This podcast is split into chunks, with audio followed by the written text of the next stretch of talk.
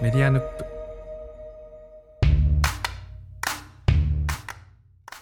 こんばんは佐々木優ですこんばんは、宮本です。あの前回に続いて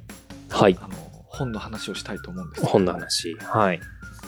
この前回ね村田さんからお便りいただいてなんか本の話しようかなと思った時に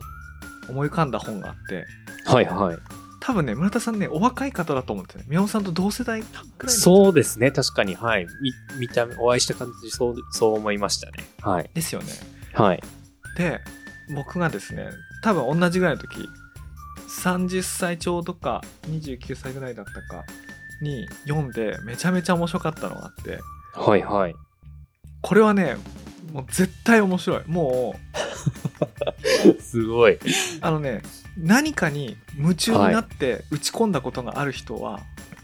すべからく面白いへえ。まあ多分みんな誰しも何か夢中になったり熱中したことあると思うんではいはい。つまり全ての人類が面白い本があります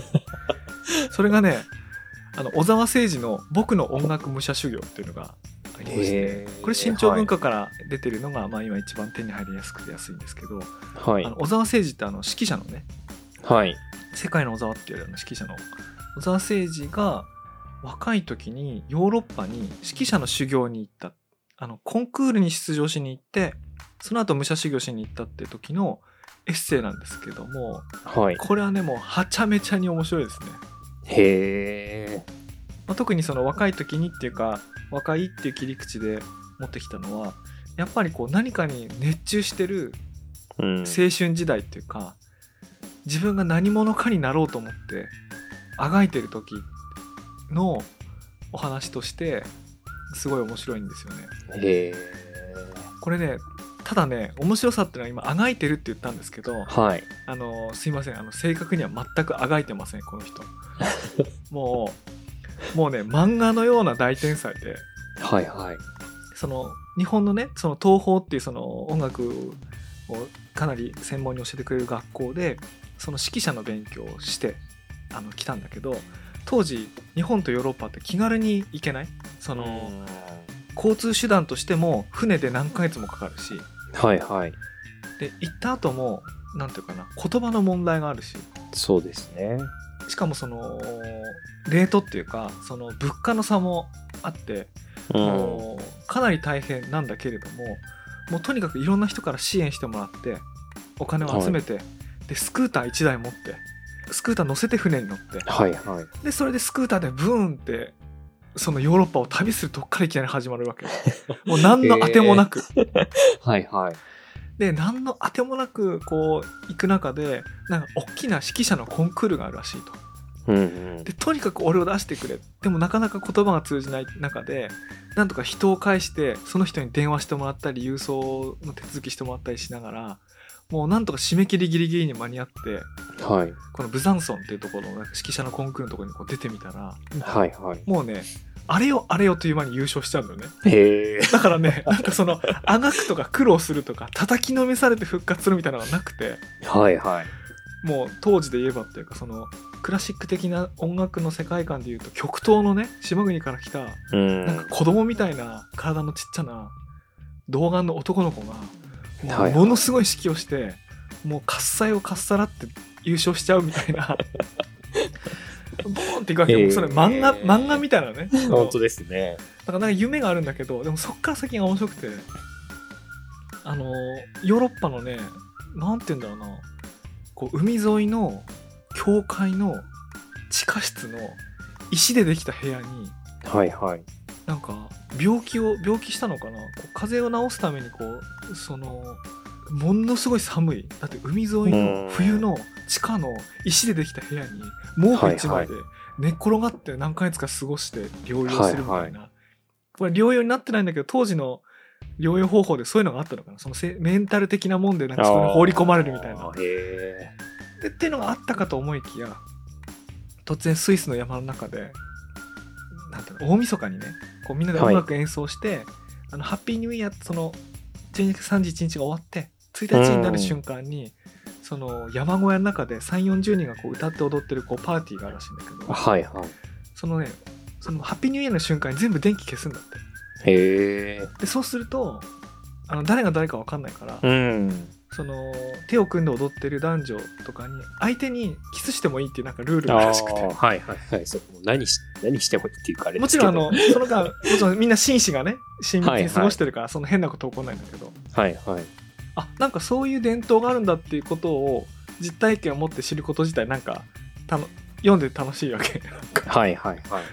あ確かに俺そういうことしてみたいなみたいなああ。まあまあまあまあちょっと今あれだし、 まあ、そのあ、はい、でそういうエピソードがねこの人もちろん音楽家でエッセイストじゃないからどういう文体で書かれるかっていうとうん。日本にいる兄貴にハガキをたくさん送ってたはいはい。で兄貴今日はこんなことがあったよみたいな感じのやっとあのヨーロッパに着いたと思ったらスクーターがどうでこうでさでも親切な人がいてそのブザンソンのコンクールに応募できたんだそしたらこんな風に優勝しちゃってさみたいななんか全部そういう文章なのでへえ。自分は日本でその若い弟を心配してる兄貴の気持ちでずっと読めるわけはいはいはい。もうね何から何までね心温まることしか書いてないわけへえ。すごいね。面白いですよこれはいはいはい。いや、すごい気になる。すごいもう絶対面白いこれはそっか、1935年生まれなんですね、小沢さうんん。うなんか名作ですねこれーんへえ。初めて知りました。ちゃんと知らなかったですね。それこそ村上春樹となんか一緒に出してる本とか、それこそ対談とかなのかな。なんかそれで名前を見たことあるなっていうぐらいで。小沢誠治ね、うんへえ。まず、うん、これを読んで面白くないっていう人はいな いっていうやつとしておすすめの本ありますかってなんか難しいじゃないですかなんか難しいですね。難難しいけどまあ絶対滑らない本としてはあの中学生以上だったらもう40歳ぐらいまで全員面白いえと思いーます、すごいな、ワクワクする感じなんだな、きっと。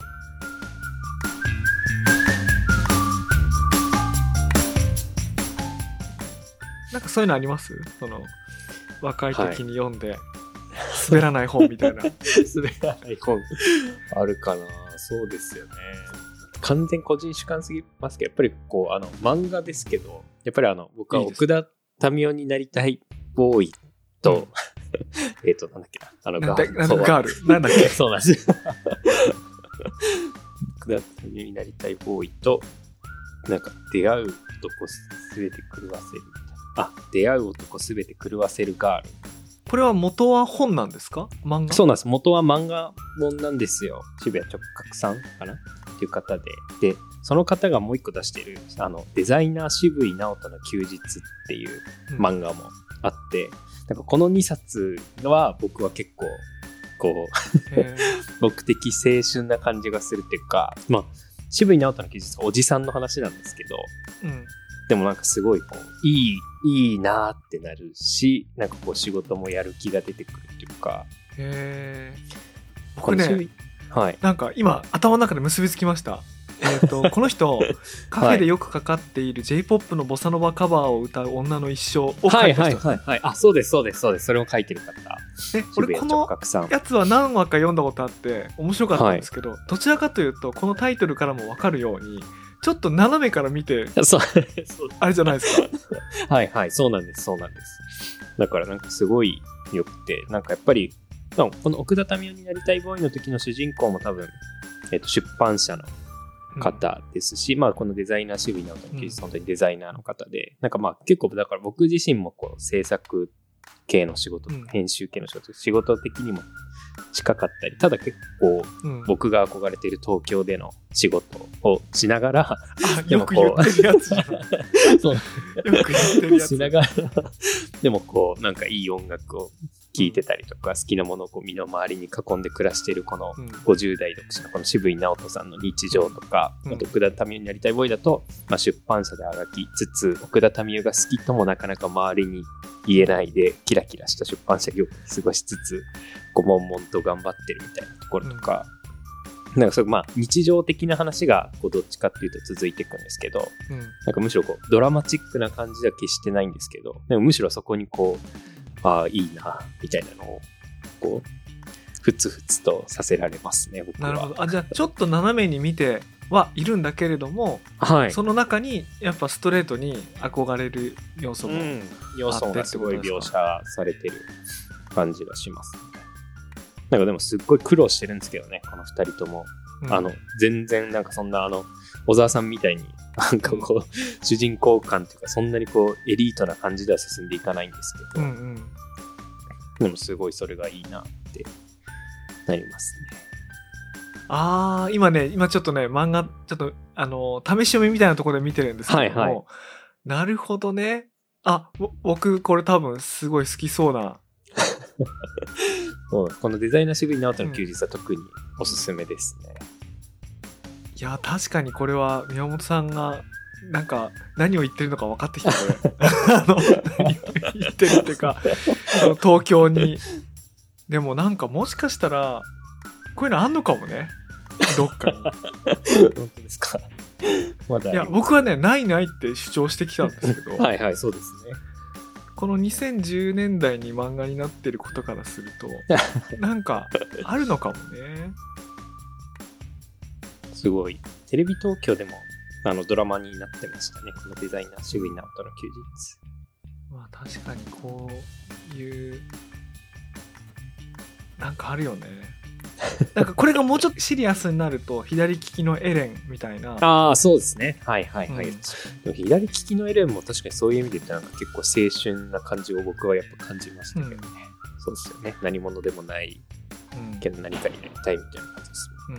んそうその同じだんジャンル何者かになりたい何者でもないみたいな系のもあんれね。でしうたーん。まあ確かにねそれで言うとそ僕が今やった小沢誠二のやつはそういう屈託が全く ない超大天才がまっすぐに竹のように伸びていくっていう ねもうそういうストーリーなんだよねはいはい。なんだよね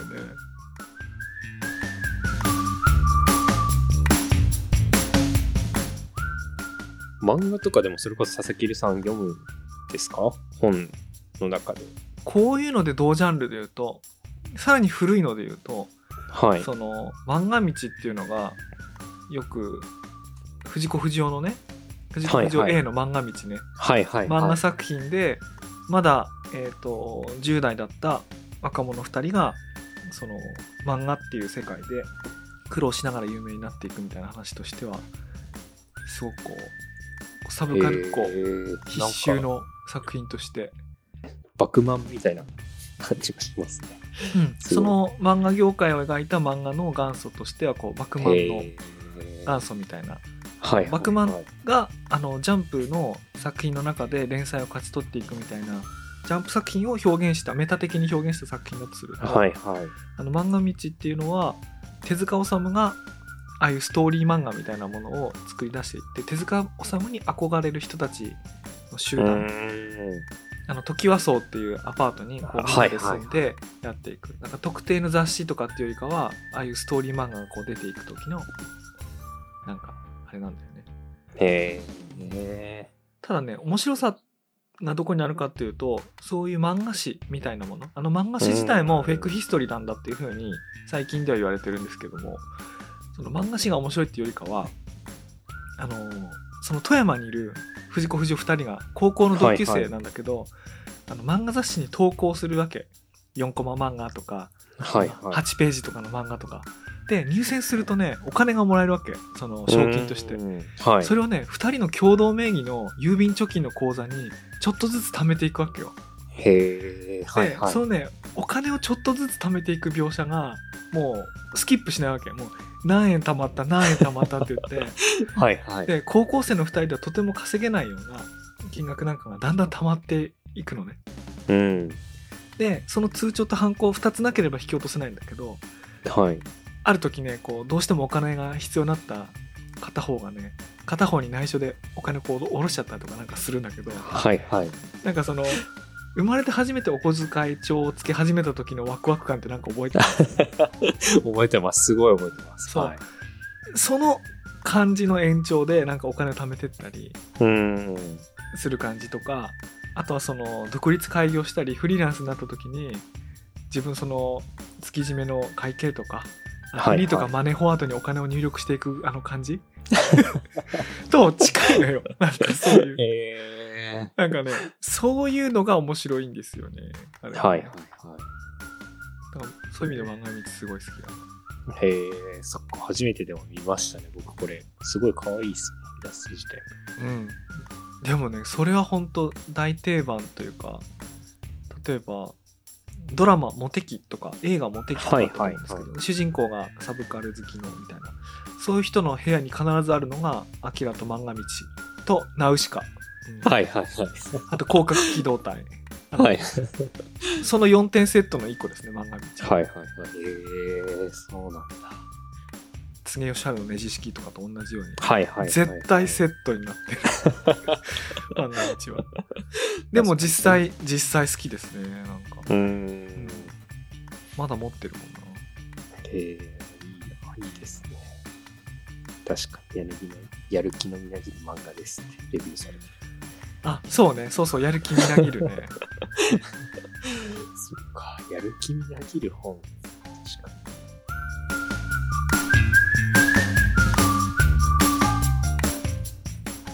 あの村上春樹のあのでもやっぱり仕事のエッセイも僕定期的に読むようにしてますねなんかそれこそ仕事の切り替わりのタイミングとか あのたくさんあるけど何ですか村上春樹えっ、ー、とですね小説家小説家のあああはいの仕事の話の職業としての小説家うんなるほど ねはい えでなるほもどそうなんですよごめんなさい今今ね今の今なんでそう思ったかというと、はいははいまあ、これ結構売れたやつだと思うんですけどもはいはい。なんだろうこれちょっとすいませんなななんでこれが好きなんですかその小説家でもないのに、えーとそうなんですよね。うん確か僕なん僕がいつも共感するなんかその一日のこう生活の仕方うんうんうんみたいなこととか、あとそのえっ、とやっぱりこう小説とかすごい持久力というか体力も必要だから走ったりもしてみたいなこととか、はいはいなんていうかその仕事に対しての考え方あとどういうこうまあルーティーンまでいってるのかわからないですけどどういうふうにして中村春樹が仕事をしてるかみたいなのを見ると。あはいはいはいはい、なんかすごいそれを受け取って、あなるほど、なんか僕もシャキシャキって生きてるわけじゃないかもしれないけど、こう少し一回こうちょっと乱れてたものを整えて、うんなんか動き始めようかなと思える。それはねわかりますはい、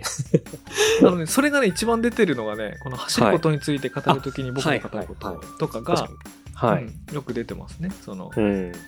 マラソンをすることとすごく長い時間をかけて仕事することに似てるとか毎日のルーティンを作るとかね、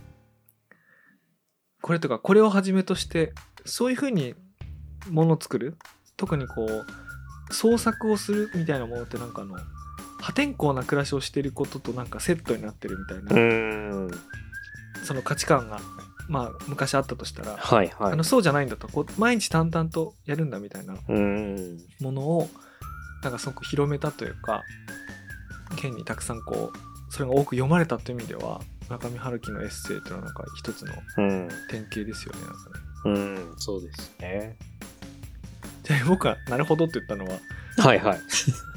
確かにそのルーティンを作っていくで長い時間かけて生涯かけてそういうものを作っていくってことに関しては僕もいやすごく面白いと思うんですけど、うん、あの小説の技法というかななんていうかな小説のあれ自体はそれ自体はねなんかへえっていうかうーんって思ったりすることもあったんで あのはいはいはい。必ずしも僕すごい好きな作品ではないんですけども、うん、でも今言った部分は僕も好きですねはいはい。そうですね。例すえばごい時。間を味方につけるとかうんうんうん。あるいは机にしがみついて何かを書くっていうのは実はフィジカルな営みなんだっていうこととかねあのそれはすごくそう思いますねそうですね。すごいそう思います。やっぱり。なんかすいません僕は斜めな態度取っちゃったんですけど僕 そこが白状す るとランニングの習慣ができて今までずっと続いてるのは村上春樹の本のおかげですもうあの本を読んで走り始めて以来今までずっと走ってますから 調整して る。 27歳の時かな20あの走ることについて語る時は確か2007年とかにはいオリジナルの単行本が出てるんだと思うんですけどそれ読んですぐ走り始めましたからねそうっすよね。確かに。だから僕もちょっと内容勘違いしてたのかもしれないですけど、そう、まさになんかそういう内容のところにすごい共感して、うん確かにねこれはむしろねあれですよあの小説そのものよりも世の中に影響を与えてると思いますよ今ああ、のはいはい、はい。今のライフスタイルっていうか村上春樹のその本で書いたことって、今の若い小説家とかも結構そういうこと言う人かなり多くて、ああ、へうえ。ん、昔は村上春樹に影響を受けたっていう時ってあの文章とか文体のはいはい話のことを想像されることが多くて、でかつその文体影響を受けてるっていうことを公言する人ってあんまりいなかったんですうん。よ。あの元をたどると村上春樹より前に「あの赤ずきんちゃん気をつけて」っていう庄司薫さんっていう小説家が書いた小説があの僕小説って言われるんですけど私小説じゃなくて僕小説あの僕っていう個人が出てきて、一人称が僕っていう人がその遮奪な文章で自分の身の回りの出来事をこう物語にしていくみたいなはい。走りでその後村上春樹が出てきてみたいなことがあるからうん必ずしもこの文体に影響を受けたって言った時に村上春樹単独の名前を挙げる人ってこうあんまいなかったんですけど最近はさらにそこから10年20年経ってその文章そのものっていうよりかは物を書くとか物を作る時の姿勢としてすごく影響を受けましたとかっていうのうをん。はっきり言う人が多いんですけどそれって多分走ることについてとか職業としての小説家とかあるいはその他はいのはいエッセイでよく知られるようになったからだと思うんですけど。やっぱ本からすごい、それを読んでるとやっぱり影響すごい受けますもんね、気持ち的に。うん、めちゃめちゃウケるねうん。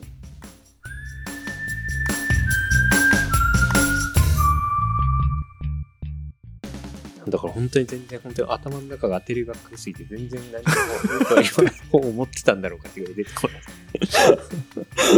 俺なんだろ うな今あでもいや待てよ今残り時間的に今一冊喋り始めるとちょっと そっかそっか。はい。ちょっとでもやっぱりやっぱり喋ろうあの今今読んでるや つが「あの遺伝と平等」っていう本があるんですけど、はいはい。これはねえーっとどういう内容かっていうと遺伝と平等、ねえ、面白そう。その人間が生まれた時に2種類のくじがあるとはい。よく親ガチャとかって言葉ありますけうれども、ん。そのガチャとかねくじとかそのランダム性のことを言うわけですけどその2種類のくじっていうのが何かというと一つは社会的なくじ例えばお金持ちの家に生まれるとか貧しい家に生ま生まれるとかでもう一つが遺伝的なくじ例えば何かに極度に集中してしまうその特質を特性を持った人に生まれることもあれば、なんか秋っぽく生まれることもありますよねはいはい。そういう遺伝的なくじっていうその2種類のくじがあると。でなんで分けるかっていうとその社会的なくじについてはあのなるべく公平にしようっていう風に社会的な制度にもなってるし世の中のコンセンサス合意もあると思うんだけどあるんだけど、はその遺伝的なくじについてはその実際存在するにもかかわらずその無視することが通例になってるうん。例えばこの人はもともとできるかなとかこの人はもともとできないっていうのはなんかなんかちょっと言っちゃいけないような気しますよね。はいはいはい。そうですね。でしかもその優生学っていうその意味嫌われているそのナチスドイツとかのねうん。虐殺とかにもつながったような考え方にも容易に直結しそうな考え方ある人たちは優れていてある人たちは優れていないみたいなうん。ものその遺伝的なくじを認めるイコール優生学を認めることなんだってことでこうタブーになってる感じがあるんだけど。はいはい。あのそれをもう一回こうテーブルの上に引っ張り出してきていやまずあるよねと遺伝的なくじ差っていうのは存在するよねと、うん。ただ存在するけれども存在を認めた上でなおかつそれが誰が優れてて誰が優れてないっていうことじゃなくてそれ公平に扱うこともできるんだとはいはい。例えば今だとあの文字を読むのが得意で極度に集中力があって頑固でやり抜く特性を持ってる人うん。そういう人って今のこうコンピューター社会ソフトウェア社会の中で成功しやすいというか経済的に成功しやすいんだけどはいはい。もしそうじゃない社会だったら成功しづらいとなんか柔軟性に欠けてなんか周りのことが見えてない偏屈なやつはいはい。だったかもしれないんだけど今はうまくいくうん。それは単に個性がバラバラなんだけどたまたまその人がうまくいく世の中になってるだけでうん。でも一方そうじゃない人がどうかっていうとなんか自分があんまりこう社会的に評価されないとかちゃんと稼ぎも得られないとかっていうことで、不当にこう劣等感を感じるはいはい。でその部分のどこまでが遺伝的な要素でどこが単に今の社会に合ってないだけで、んでどのギャップに対してサポートができるのかっていうのをちゃんとクリアに考えて分けていこうよみたいなあーやつなんですけど、はいはいまあ、これなんで面白いかというとあの面白いと思って読んでるかというとあの数年前にマイケル・サンデルの、えー、とメリットクラシーえっ、とね日本語のタイトルなんだけどあ実力も運のうち能力主義は正義かっていうその能力主義っていうその本のあすごい話題になったんですけどはいその議論をもうちょっと先に進める本として運とかねその運って言ったのはさっきのくじの話と関わるんだけどうん仕事できる人とかなんか経済的に恵まれてる人って自分が頑張ったからだと思いがちなんだよねその、はいは自い分が頑張ったり能力があるからだと、うんでもいやそれって結構かなり運ですよっていううんことを一回正確に理解してはいはいはいで正確に理解するとその運に恵まれなかった人にどのように公平な社会実現するかってことにもこう考えられるとか寛容になれるみたいなやつえなんーだけど、そういう本をね今読んでるんですけはいはど面白いですよこのイベント。い。いいな、いいですね。やっぱこれ結構サイエンスな本も今年読ん読んでいきたいなと思っているっていう かよ、し毎年読も僕今まで全然多分こういうの読めてなかったので、うんすごい今気になってます。うただね長いんだよねこの要所の翻訳はだからもうねえ適切に飛ばし読みする力があー求められますねはいはいはいそっか飛ばし読みっていうかね、うん、要点をちゃんとこうはい掴む、はい。さーっと、とりあえずまず。後書き、と前書きをしっかり読んで各章の見出しを全部しっかり読んではい、はいはい。どの章がポイントなのかっていうのをこう、まあ、書いてくれてますからね第1章については問題提起をする第2章については事例を紹介する第3章については事例の続きを紹介する第4章からが第2部でこの本書の結論について述べるとかなんか冒頭に書いてるから、その今だったら第2部の初めの4章うん。その結論のとこから読むとかねなんかそういうのをしないとなかなか読み進まないんだけどいや自分はそういう公平性とかなんかそういうことにすごい興味があるんでメリットクラシーとかね能力主義、うん。いや、嬉しいですけど、本やっぱ知れるといいですね。楽しくなる。そうねいやでもなかなかこれ難しいな本紹介するのねそうです、今今のあの遺伝と平等も今すっごい駆け足で言っちゃったんですけどそうですよね。はいもうちょっと、はいもうちょっとゆっくり言わない とそのメリットクラシー能力主義っていうのが何かっていうか無意識に差別してるようなことに、ね、根付いてるっていうか、はい はい。うん、ですけどねそういうのを説明するのにちょっと時間がい るがまたやりましょうかそうですね。またやりましょう。 はい、はい。はい、本日どうもありがとうございましたありがとうございました。